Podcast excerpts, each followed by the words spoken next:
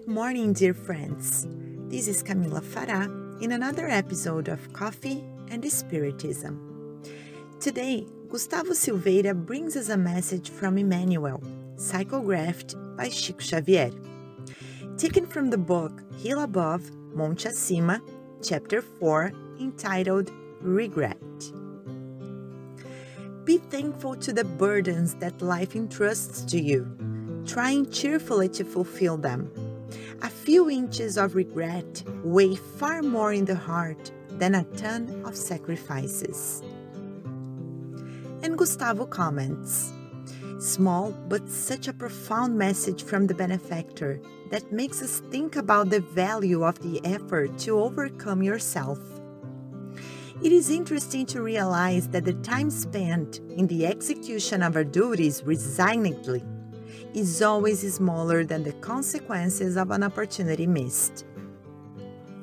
That's because bearing with resignation and living faith, the sacrifices to which we are invited will always be a process of spiritual healing, whereas missing an opportunity of fulfilling the burdens of life may represent either a process of sickness of the soul or postponement of treatment. Here we need to consider a few things. There are sacrifices that we are not really ready to make yet, and we should not submit ourselves to excessive charges that, before making us move forward, will make us come to a standstill in the bars of guilt. In these situations, giving up sacrifice will represent a postponement of something we need to accomplish. However, it is a necessary postponement because otherwise, we will end up wasting even more time. Nevertheless, it is fair to reason that the majority of the sacrifices to which we are called does not represent a load so great to the point we would have to give up making them. They are those that the message The Worldly Person from the Gospel According to Spiritism, chapter 17, requests us. In that message, the spirit that dictates it says, You must dwell with the people of your time in the manner in which they live. Sacrifice wants, even frivolities of the day, but sacrifice them with a pure sentiment which can sanctify them.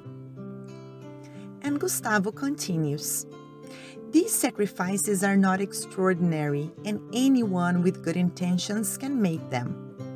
It would be to sacrifice, for instance, the impulse of being comprehended by everyone at all times. The demand that our own will will be always satisfied.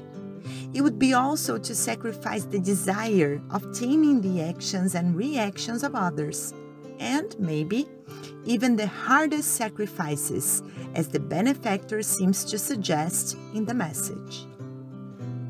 In that case, it would be to carry out the tasks that we have to do on a daily basis properly, the sacrifice of our free time in favor of others.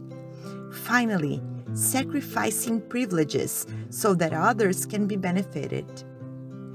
Those are harder, but equally possible trying to observe the existence of Earth from the point of view of an immortal spirit, we will realize that the sacrifices of a few decades generate happiness in eternity, whereas the pleasures of a few moments generate regret when we become conscious of our time wasted, where the wish of returning to the planet to rebuild our destiny comes from. Peace and love to you all and until the next episode of Coffee and Spiritism.